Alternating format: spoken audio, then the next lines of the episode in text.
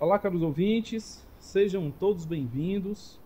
Esse é o primeiro programa, o podcast do Café com Pimenta.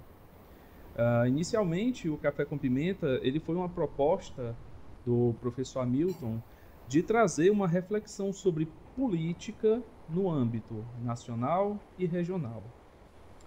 Uh, ele tem também alguns, algumas redes sociais, como uh, o Facebook, o Instagram e o Telegram. Que no Telegram, aliás, que em todas as redes sociais são postadas crônicas em relação a, a fatos e acontecimentos políticos e esses assuntos são vinculados em suas redes sociais. E para dar uma abrangência maior, o professor Hamilton resolveu fazer agora esse podcast para que as pessoas possam ver assistir, aliás, é, ver no YouTube, que essa transmissão vai ser é, semanal pelo YouTube. Uh, possam escutar, nós vamos colocar também nas redes uh, uh, de transmissão para, específicas para podcast. E, dando continuidade, agora eu passo a palavra ao professor Hamilton para falar um pouco mais sobre, sobre o programa, né? Café com Pimenta Podcast. Olá, Daniel, tudo bem? Boa tarde. Obrigado aí mais uma vez aí por estarmos juntos. É, agradecer as pessoas que vão, vão nos acompanhar. Né? Evidentemente, isso vai ser ficará disponível nas redes sociais. E reforçando o que você falou, a ideia começou ano passado, né? justamente no período das eleições, em que a campanha passou a ser a campanha de rua em função do momento da crise sanitária que nós estamos vivendo. E ficou uma campanha muito mais das redes sociais. E eu, querendo dar minha contribuição, resolvi criar, então, um Instagram, já visto que eu, que eu fui muito afeito às, às, mídias, às mídias sociais, às redes sociais, e aí comecei a escrever, né, cotidianamente, evidentemente, é, dentro de uma visão e uma perspectiva conservadora, liberal, né? liberal do ponto de vista da economia. E comecei então a ter pessoas que começaram a me seguir, eu comecei a seguir pessoas. E aí surgiu o um nome, né, Daniel? O nome surgiu a partir de um amigo chamado Freire, é um poeta lá de Pacuti, nossa cidade aqui do interior do, do Ceará. E o Freire, o Freire ele disse que assim, ele me ligou porque geralmente meu café com pimenta por isso que o nome se dá Café com Pimenta. Aqui em Sobral eu faço geralmente as minhas crônicas, eu escrevo na padaria antes do meu expediente começar na faculdade. É, e aí ele me ligou um dia e disse, rapaz, esse seu café parece que tem pimenta. Eu digo, opa, cara, que boa ideia, Frei. Você me deu aí uma ideia para botar o um nome aí dessa, dessa colunazinha que eu tento fazer diariamente. E aí a coisa está indo bem, graças a Deus, pegando algumas pessoas interagindo de uma forma muito muito constante e muito qualificada. Aí veio um professor chamado Daniel Madeira, né? Disse, professor, eu vou, o que o acha essa marcazinha aqui, esse... Eu digo, ô Daniel, belíssima, linda, obrigado. Daniel Madeira, que é o que está apresentando, fez, foi o criador da arte do Café com Pimenta, muito talentoso. Aí tem a Larissa, que é uma moça lá de Fortaleza, de um movimento chamado Renova Fortaleza, também um movimento conservador. Aí a Larissa disse, professor, eu faço a matéria, eu faço a artezinha, me mande sempre. E assim começou a ter uma somatória de forças. Rafaela Sinésio, que é uma da, do movimento é, do movimento direita Maracanaú, também é uma pessoa que tem dado assim uma, uma força muito legal, muito forte a, a, aos eventos, me convidando a participar de, de, de momentos de palestra, de momentos de lives. E assim começou a surgir uma rede de pessoas muito interessadas, Daniel. E aí tá aí o Café com Pimenta, a gente buscando e pedindo que as pessoas repliquem, que venham novas pessoas que nos acompanhem, que façam críticas, que façam sugestões. Não é nada fechado, é um, é um, é um momento aberto, onde a gente faz uma discussão tentando abordar o cenário nacional e, e local da política. Perfeitamente, professor. E isso mostra, mais uma vez, que aquela história que se repete, né? A união faz a força, né? Exatamente. Exatamente. Pois pronto, professor. E para dar início a essa primeira transmissão do Café com Pimenta, uh, vou pegar agora alguns temas dos quais a gente viu nas redes sociais, uh, no Telegram, durante a semana passada. Perfeito. A primeira começa no dia 21 do 11, 21 de novembro, que é, o seu tema é Vai Vendo Brasil. Uh, esse tema remete à turnê europeia do ex-presidente Lula, né? Ele que vem com aquele rosário de narrativas lá em Bruxelas, né? Falando sobre o desejo de controlar as mídias sociais. Uh, e ele fala também de um Estado totalitário, uh, desejando criar né, essa, uh, que, o, que o Estado tome de conta de tudo. E aí, eu, quando eu escutei, quando, aliás, quando eu vi essa, essa, essa, sua, essa sua crônica, eu me lembrei de do, dois pontos interessantes. Que o primeiro é como é que ele quer controlar as mídias sociais, ou seja, no caso, é, é, é eu me lembrei do AI-5, né? É, os atos institucionais. Dos 17, na época da. da é, que o exército tomou o poder, né? Do golpe militar, 66, se eu não me engano. Uh, veio um dos atos institucionais, foi o AI-5, dentre os 17 atos institucionais que foram criados no período, né? E que permitia a intervenção direta por conta da subversão, ou seja, de uma ideia diferenciada, né? Eu, eu, vi muito essa, essa. Eu associei muito essa questão. E outra, uh, nós também temos a própria Débora Seco, que teve seu celular uh, hackeado e, e furtado. E, e daí é, aumentou a visibilidade do Marco Civil da Internet, que é oficialmente a Lei 12.965 de 2014, que ela uh, regula a internet no Brasil por meio uh, uh, da previsão de princípios, garantias, direitos e deveres dos cidadãos. Então, se já existe, como é que ele quer controlar isso? E, qual, e como você vê isso, professor Hamilton? Olha, Daniel, eu vou tentar dividir, professor Daniel, a minha fala em dois momentos. Né? É, é, primeiro é, é a postura que isso já falado em vídeos, né? Já falado em vídeos anteriores, em que o próprio presidente disse que é muito bom quando viaja para a Europa falar mal do, falar mal do Brasil. Né?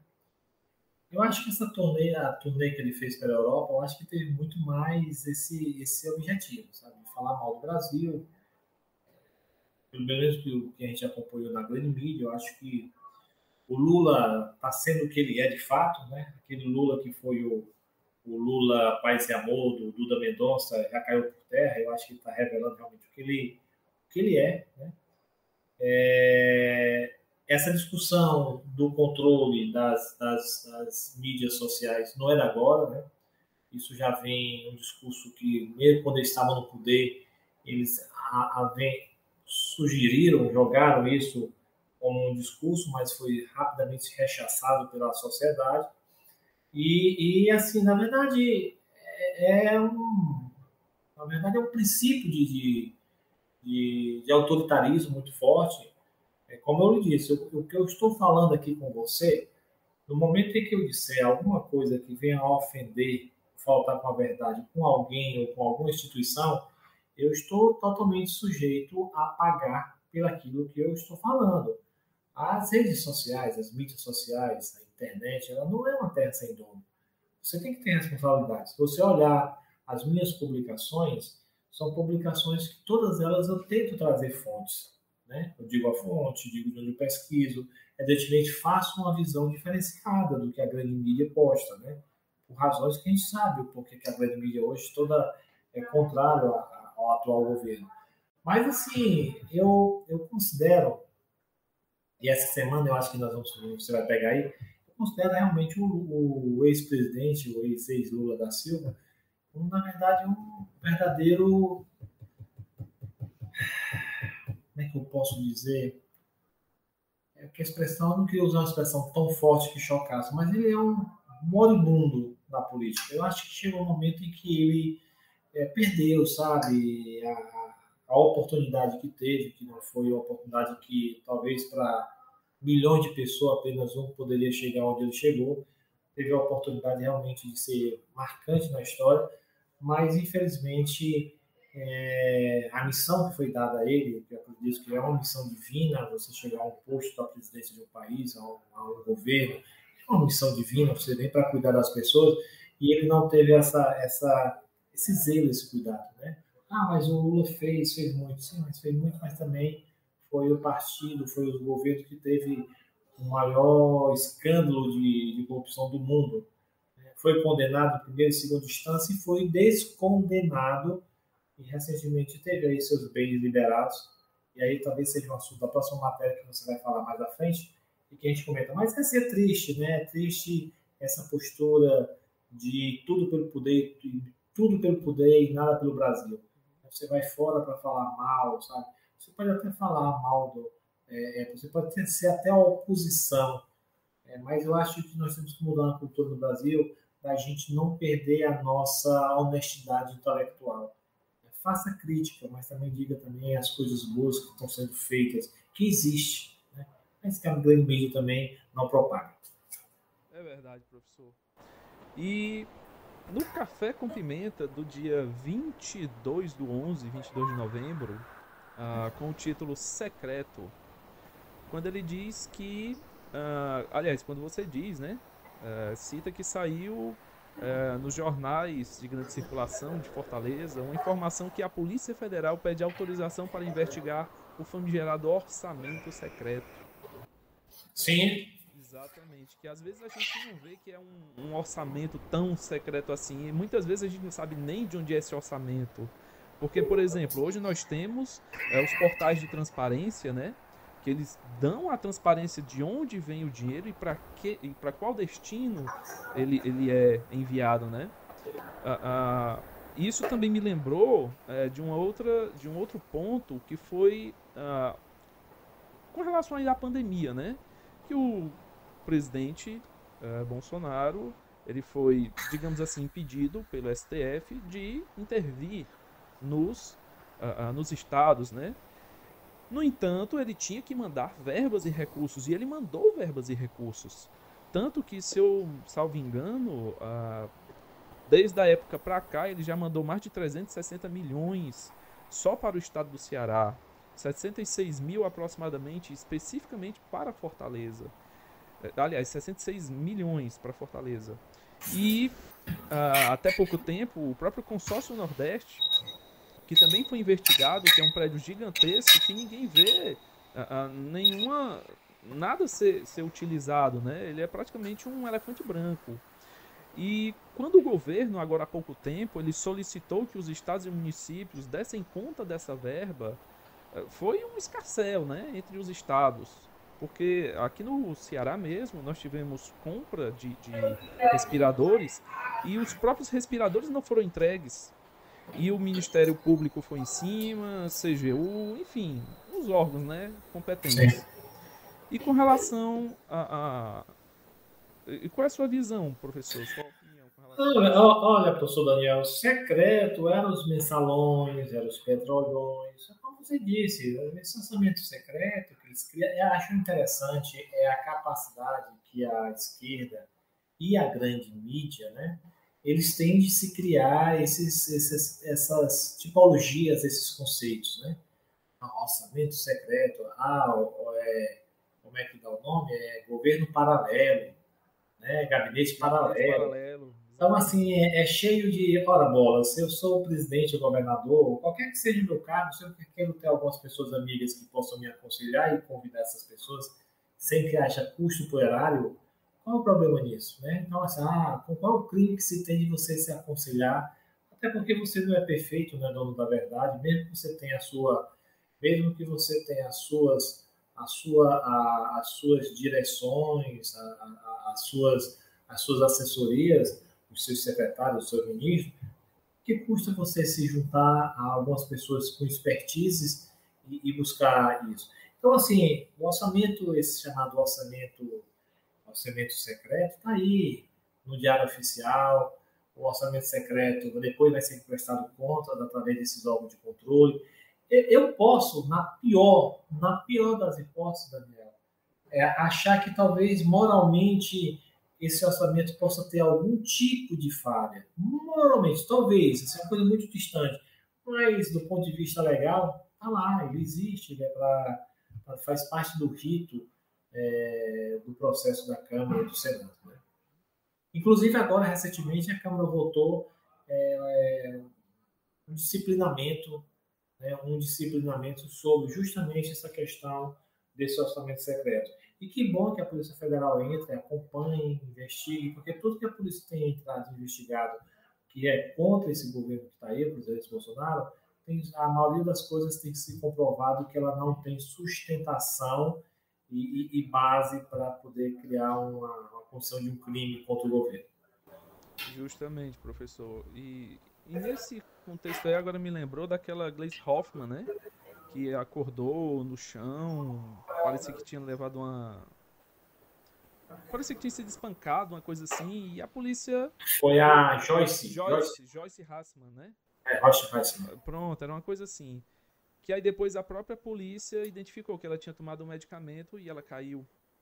É, que aí é. foi uma narrativa, né? Enfim. Sempre, todas as narrativas sendo aí jogadas para cima. Justamente.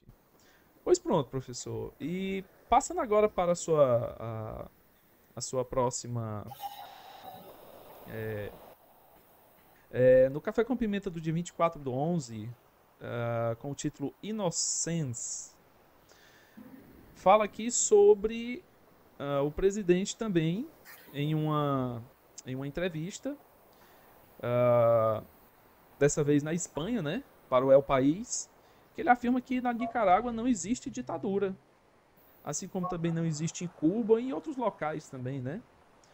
E que uh, ele também trouxe uma informação, que no caso eu chamo de narrativa, que ele foi preso no Brasil por conta do Bolsonaro ter que ganhar as eleições. Que na verdade, se a gente for prestar atenção, ele foi preso e julgado, mas por quê? Por conta dos mensalões, petrolões e tudo que ele estava envolvido. Ou seja, ele desviou um pouco, tentando, né? desviar um pouco essa atenção.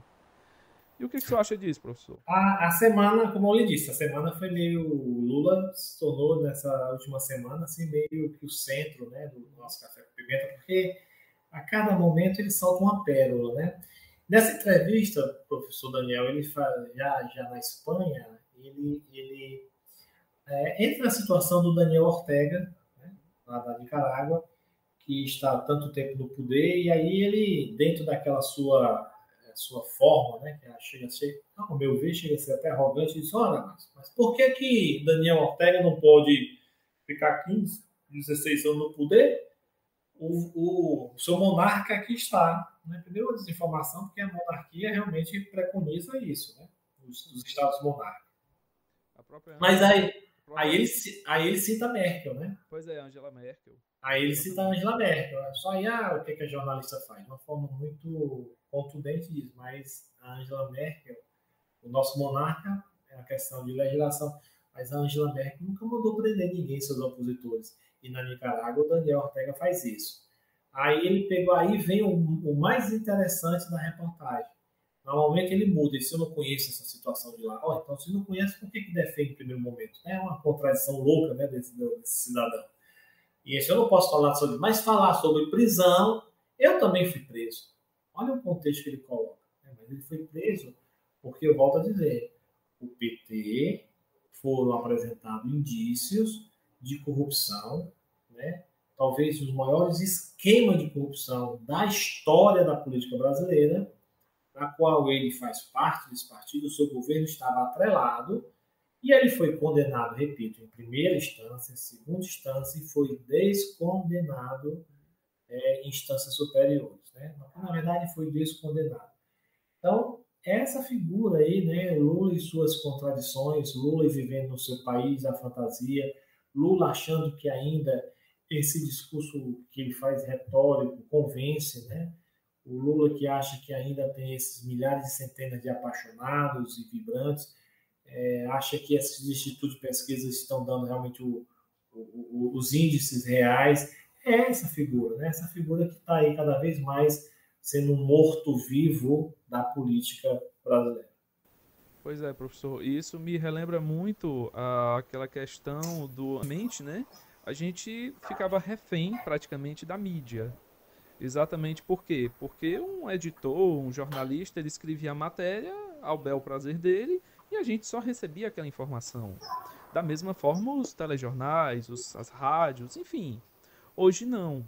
Hoje nós trabalhamos, eh, principalmente com relação à internet, uh, nós trabalhamos muito essa questão da gente poder receber a matéria, ler, entender, tirar uma noção daquilo e a gente poder escrever. Ou então a gente, uh, nós somos também produtores de conteúdo, né? Principalmente Exatamente. nas redes sociais. Exatamente. Exatamente. E eu acho assim, Daniel, é, é, esse é o grande medo, né? Que a esquerda, sobretudo, é, ela teve, né? E os grandes meios de comunicação. Eu conheço pessoas que dizem, e eu faço isso também, eu não assisto hoje os grandes, os, os chamados grandes telejornais, nem televisível, nem escrito. Eu até vejo para pensar as matérias, as narrativas que são criadas, e aí a partir dela eu faço a minha, a, o meu contraponto, né, em cima do que está sendo colocado. Mas, assim, na verdade, eu, eu, eu busco hoje, através das redes sociais, blogs, é, live de pessoas que tentam ter uma isenção. Eu te confesso, a isenção 100% é difícil, né? Não é fácil você encontrar uma imprensa totalmente isenta, ou um jornalista, ou uma pessoa que escreve. Eu não gosto da expressão blogueiro, não, porque acho que se tornou muito pejorativo, né? Acho muito chato quando me chamam de blogueiro. Eu não, não sou blogueiro. Eu não vivo é, da questão do, do, do blog. Do, né? do, do, blog. Eu acho que eu escrevo um conteúdo que eu quero conseguir partilhar com as pessoas e, e criar um conceito, criar uma discussão. Né? Criar, então, uma, uma construção reflexiva. Né? Uma construção reflexiva, exatamente. Mas, enfim, eu acho que eu, eles perderam esse controle, porque e aí, como é que faz novamente? Vamos tomar isso, vamos fechar isso, né? E fechando é uma forma de evitar. Quando é, onde é, Daniel, por exemplo, que eu, um professor, posso escrever alguma coisa é, e que eu pudesse ter um alcance é, hoje de 30, 40 mil pessoas, né? Onde é que eu posso fazer isso? Onde é que a grande mídia daria esse espaço para a gente colocar nossas opiniões? Então, assim, as pessoas conseguirem encontrar um caminho aí onde pode se colocar e se manifestar, evidentemente com muita responsabilidade, porque, volto a dizer, as redes sociais não é terra sem dono. Você tem que ter responsabilidade por aquilo que fala, aquilo que diz, aquilo que aponta. É verdade, professor. E já partindo para o dia 27 de novembro, pobre menino não tem ninguém. É, a grande maioria dos brasileiros, o senhor começa falando que a grande maioria deles sobrevive com um salário mínimo de R$ 1.100. É, às vezes isso depende um pouco de empresas, né, professor? Porque tem uns que pagam o salário mínimo de 1.100, outros têm alguns impostos, algumas deduções, outros pagam um pouco a mais, enfim, isso tem a sua variação. É, mas eu vejo que é, o próprio Lula ele fala que numa das da, ainda nesta matéria que ele recebe apenas uma pensãozinha de 27 mil reais do PT. Eu vou lhe ser bem sincero, professor. Uh, o meu salário é bom para a minha função. E às vezes chega no final do mês, eu fico pensando, será que vai dar? Mas quando chega no final do mês, eu tento organizar da melhor forma possível, nem que ela fique no limite. Ou seja, não, não tem sobra, mas também não falta. Eu fico imaginando um pai de família que tem um salário de, de R$ 1.100, ou às vezes menos, né? É, como é que ele se sustenta? Porque ele tem que pagar água, luz, é, aluguel, enfim, tem as outras contas, alimentação. E o Lula, que é praticamente só ele, porque até os filhos tem os seus trabalhos, ele não, os filhos não dependem dele, e ele acha que uma pensãozinha de 27 mil reais não dá. O que, é que o senhor tem a dizer, professor? Não, eu achei, eu acho isso de um cinismo, de uma falta de sensibilidade, porque se você pegar onde a grande maioria dos brasileiros sobrevivem, né, eu falo é sobreviver com 1.100 reais, para poder dar conta de alimentação, moradia, vestuário, enfim, saúde. É, eu acho assim uma, um deboche né, com a sociedade brasileira. E quando ele disse que estava ruim, estava pobre, porque é algo mais ou menos assim, né, nesse sentido.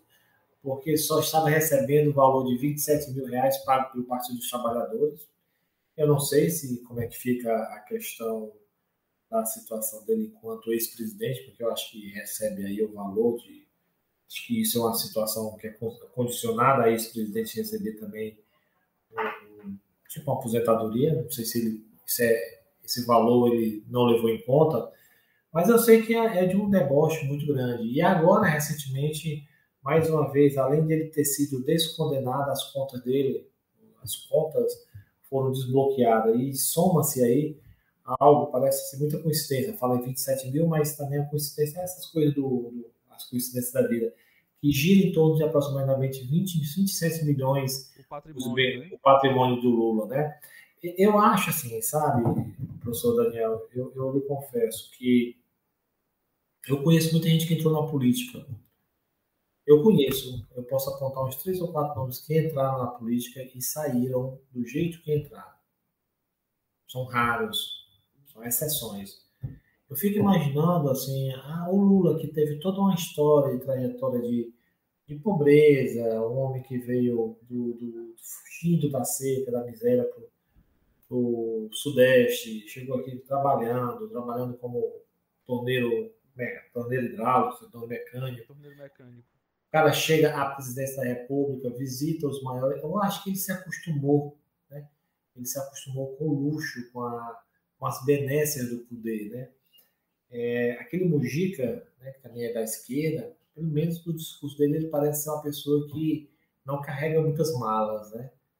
Não quis morar no palácio governamental, mora na sua chácara, ia no seu Fusca, não sei se isso podia ser também tipo. Eu não estou fazendo o pacto que as pessoas têm que fazer o pacto pela miséria, não. Mas eu acho que é ele ter vivido essa situação, ele ter passado por essa situação, e de uma forma tão insensível falar dessa forma que se considera ele agora não é mais um menino pobre. E aí esse título tem na música, pobre menina não tem não é mais um pobre menino, está normalmente com seu patrimônio é, restaurado, né? E aí tem aí um, ele é um homem milionário hoje, com 27 milhões aproximadamente, segundo o que diz a matéria. Então tá, voltou novamente, saiu da pobreza com seus 27 mil reais que recebia por mês e agora tá, voltou a ser novamente um homem de muito dinheiro. Justamente, professor. E eu vejo, é, quando eu vi essa sua matéria, eu fico me lembrando de outras profissões. Como, por exemplo, médico. Eu conheço alguns médicos que têm um salário bom, não chega a ser 27 mil por mês, mas tem um salário razoável. Juízes que dependendo de onde eles estão, né, seja no município, seja numa cidade grande, numa capital, eles recebem ali em torno de 17, 20, até 25 mil reais. Então depende muito também da, da sua função, do seu tempo, enfim.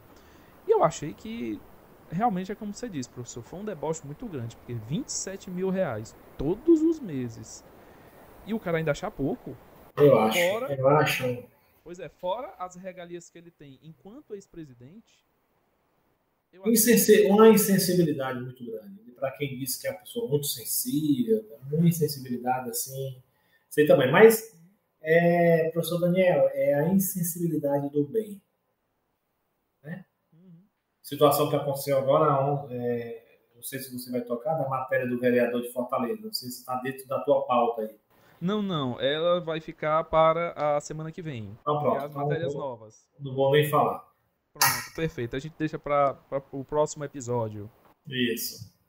E, professor, para a gente finalizar esse nosso primeiro podcast, uh, o senhor me mandou aqui um, um panfletozinho aqui do Des, Desbrava Ceará.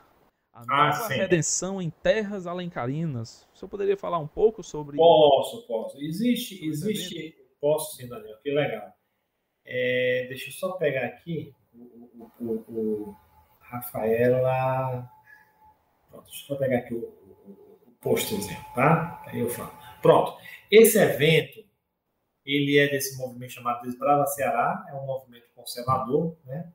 Ele vai acontecer é, no Hotel Iracema Travel, ou Travel Hotel, na Avenida Almirante Barroso, na, na Beira-Mar, é, de Fortaleza. Vai ter aí uma, um valor que vai ser cobrado de, salvo engano, deixa eu botar aqui, porque chega um momento em que você precisa 39 reais. 39 reais. Tem aqui os contatos aqui, maiores informações com Fabiola Gugel, no 98640 64 01111, né? A Larissa. E tem outro aqui que é a Fabiola Gugel, 99 né, 56 1065. E teremos os seguintes é, é, debatedores, né, que são os parlamentares aqui do Estado do Ceará, a vereadora Priscila Costa vai estar debatendo lá, nós participando desse evento, o deputado estadual Soldado Noélio, nós teremos o sargento Reginaldo, que é vereador do município de Fortaleza, teremos o André Fernandes, deputado estadual, jovem André Fernandes, e o delegado Cavalcante, também deputado estadual. E como palestrante, vamos ter aí a, a doutora Mayra, né, falando sobre a questão, a importância da saúde, o general Teófilo abordará, de certa questão, ex-secretário nacional de Segurança Pública. E nós teremos o Vitor Luquezzi, que é advogado, especialista em gestão pública e coordenador de administração do INFA, da, de Belo Horizonte. E eu fui convidado também para ser um desses palestrantes e vamos falar aí sobre um pouco sobre a, o efeito da, da crise sanitária, da gripe chinesa em relação à educação no Brasil e, sobretudo, no estado do Ceará. Acho que hoje é um, é um, é um, movimento muito interessante, né? E acontecerá a partir das 14 horas e a população está convidada a se fazer presente. Agora no dia 4 de dezembro, né, professor? 4, sábado agora que chega, né? próximo sábado agora que está se avizinhando. Perfeitamente, professor. Pois, professor, excelente papo com relação às matérias. Vamos continuar ainda nesse podcast, a gente só tem que escolher agora uma, um, um, dia fixo, né, professor? Eu achei, eu acho que esse dia de terça, não sei como é que tá para você, mas esse horário poderia ser um horário muito bacana para a gente, porque a, a ideia é que você disponibilize essa gravação para outras plataformas, né? É isso, sim, sim, perfeitamente. Telegram, Instagram, Face. Bom, muito bom. Eu só tenho que agradecer a, forma como você conduz aqui a, a a entrevista espero que, na verdade, a nossa ideia é sempre fazer um resumo da semana do nosso Café com Pimenta, dessa vez com áudio e imagem, mas também vão ter alguns momentos que nós vamos convidar algumas pessoas né, a entrevistar e vamos ficar eu e você nesse papel de entrevistarmos um pouco algumas pessoas do cenário nacional, local, é, que possa enriquecer o nosso bate-papo e, e levar aí para os nossos ouvintes, seguidores, algumas informações que eu acho que vão ser muito interessantes para, nesse jogo de narrativas, a gente ter um posicionamento também diferenciado. Pois pronto, professor. E quem quiser participar, pode colocar aqui no chat, na hora da transmissão, aqui do, do, do YouTube, ou mandar para o canal do professor Hamilton, né? O canal do Telegram, que a gente vai dar uma olhadinha também nas suas perguntas, se você tiver alguma pergunta para fazer, e a gente vai responder na hora. Perfeito. A vida nos exige coragem. A vida nos exige coragem. Forte abraço, meu amigo. Oh, e até o próximo programa. Café com Pimenta Podcast. Valeu.